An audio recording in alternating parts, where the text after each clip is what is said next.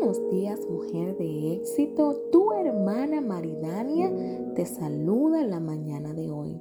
El día de hoy continuamos con el libro de Hechos en su capítulo 4. Este capítulo habla de cuando Juan y Pedro se presentan delante del consejo.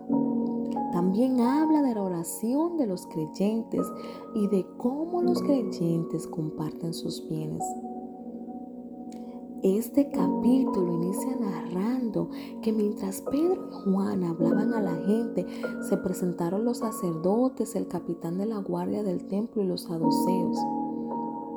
Estaban muy disgustados porque los apóstoles estaban enseñando a la gente y proclamaban la resurrección que se había hecho evidente en el caso de Jesús. Dice que lo arrestaron y como ya se anochecía, lo dejaron en la cárcel hasta el día siguiente. Al día siguiente se reunieron en Jerusalén los gobernantes, los líderes religiosos y los maestros de la ley. Allí estaban todos. Hicieron que Pedro y Juan comparecieran ante ellos y comenzaron a interrogarlo. ¿Con qué poder o en nombre de quién hicieron ustedes esto? Pedro, lleno del Espíritu Santo, respondió,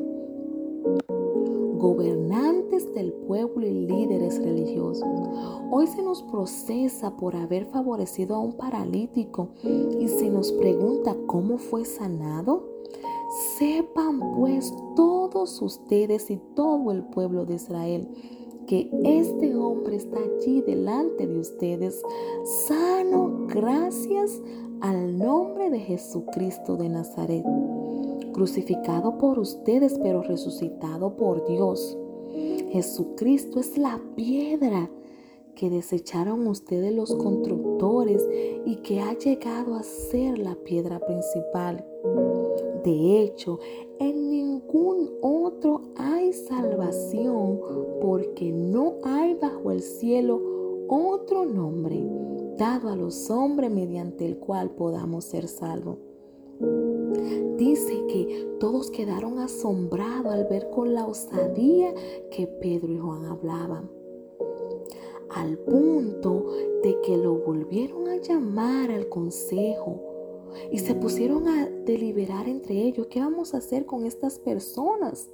Es evidente que ocurrió un milagro y todo el pueblo lo sabe. No podemos esconderlo.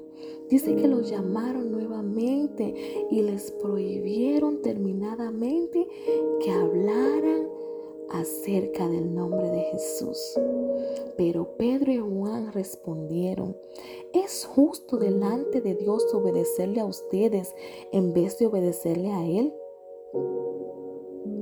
Juzguen ustedes mismos. Nosotros no podemos dejar de hablar de lo que hemos visto y oído.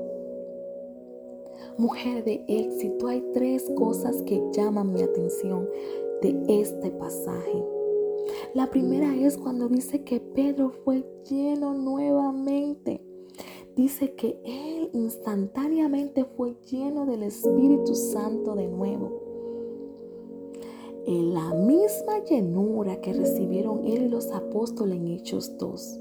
Pero esto no era una cosa de una sola vez, sino que Dios quería seguir llenándolos todo el tiempo. Lo otro que llama mi atención es cuando Él dice, de hecho en ningún otro hay salvación, porque no hay bajo el cielo otro nombre dado a los hombres mediante el cual podamos ser salvos.